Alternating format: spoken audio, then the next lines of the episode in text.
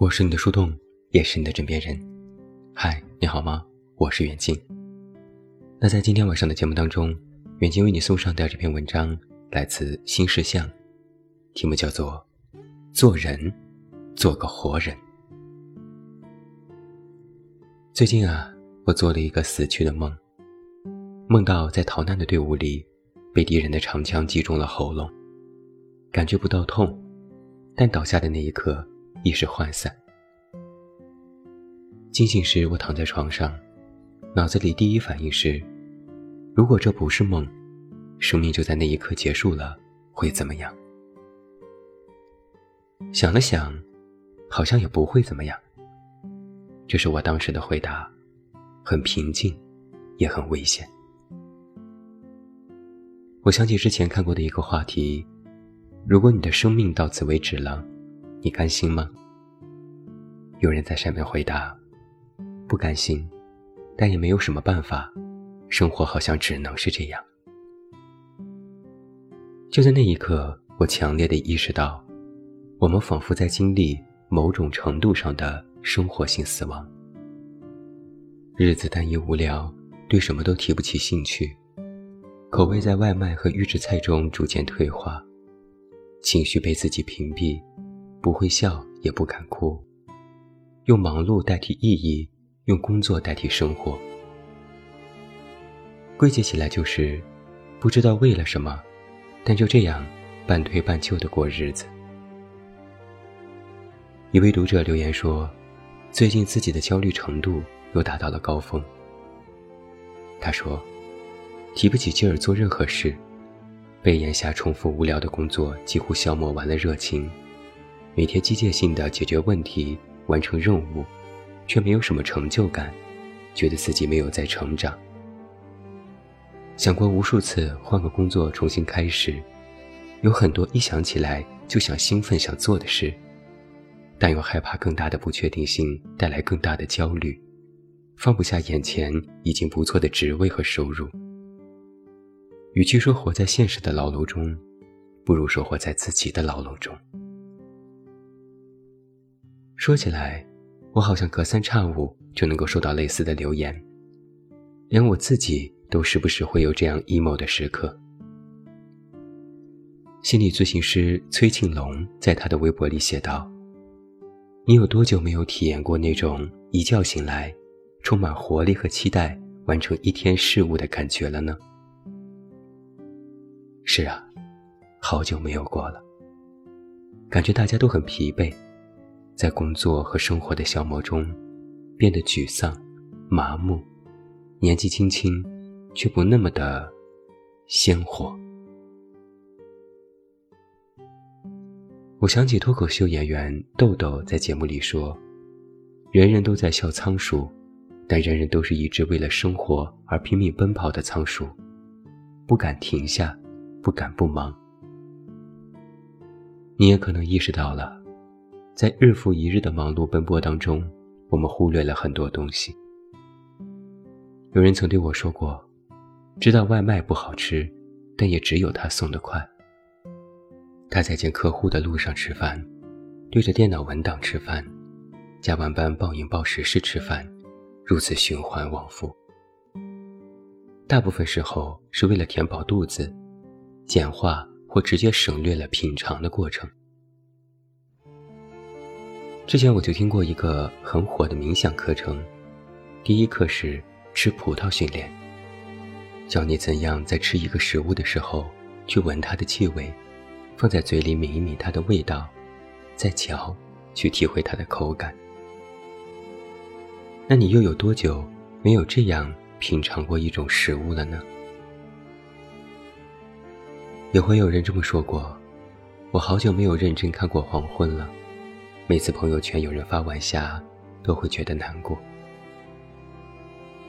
小时候，我们总被教育要像树一样活着，但很多人最后只是维持了生活基本的主干，那些感知、触摸和表达的枝叶，都慢慢的消退掉了。王小波曾经说过一句很著名的话：“我来到这个世界，是来看花儿怎么开，水怎么流。”太阳怎么升起，夕阳何时落下。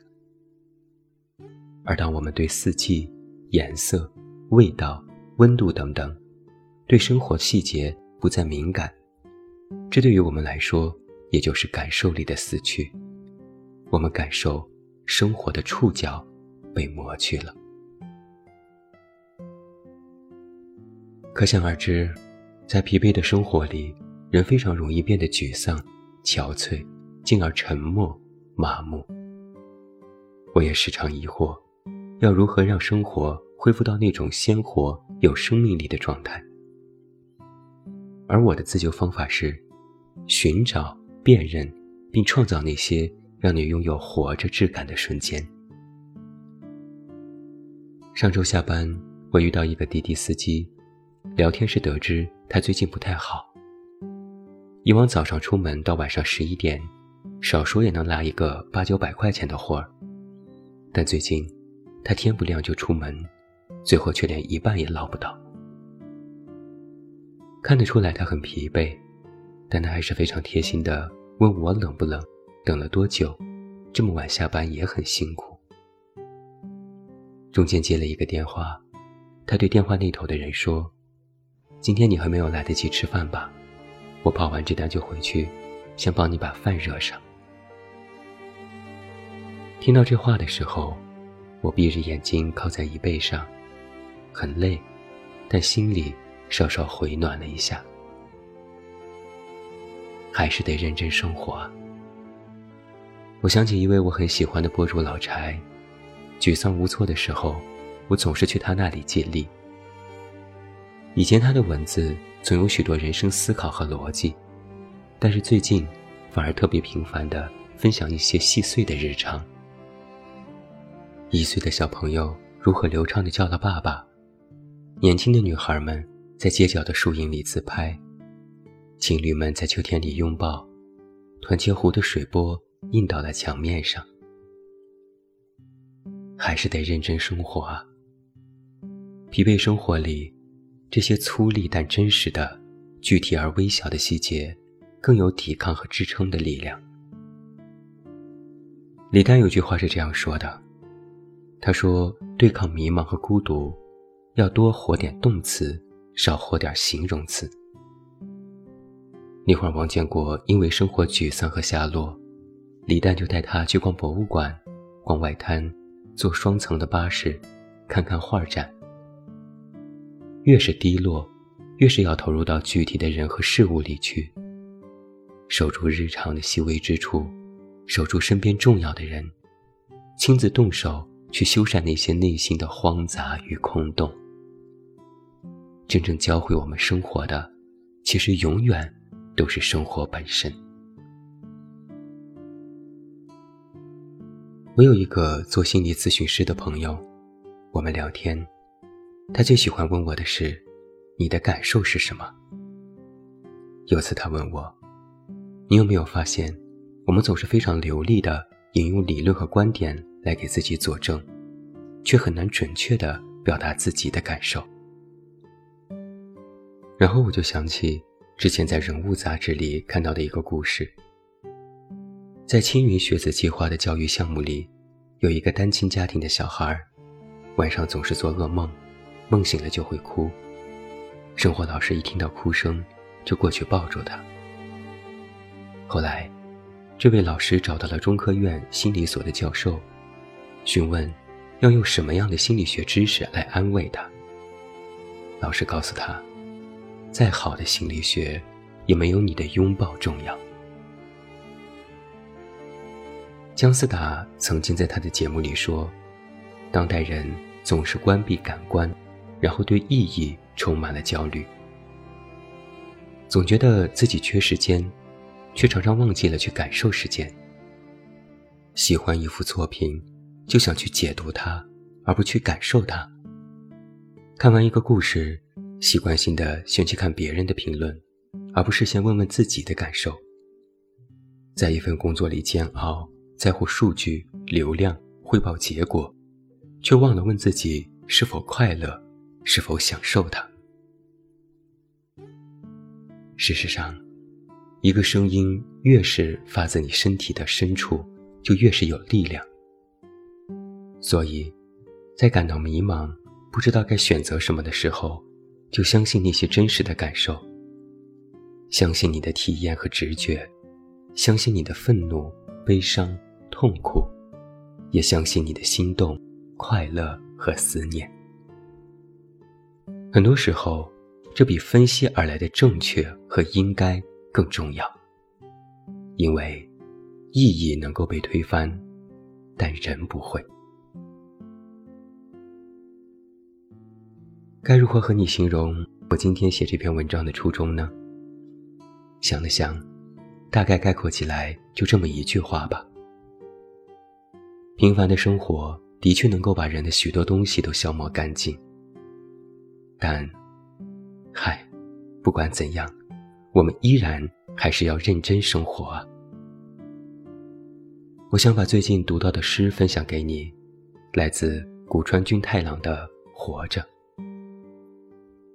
所谓现在活着，是鸟儿展翅，是海涛汹涌，是蜗牛爬行，是人在相爱，是你的手温，是生命。北京已经到了深秋了。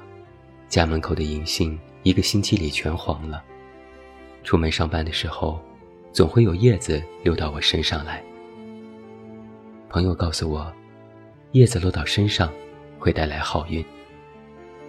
虽然知道这是个浪漫无厘头的迷信，但也会下意识的、快乐的、小心翼翼的兜住。现在正是很多人爱着的季节。即便每天还会有很多难题要面对，但当带着秋日落叶味的空气吸入肺里，我还是会觉得活着真好。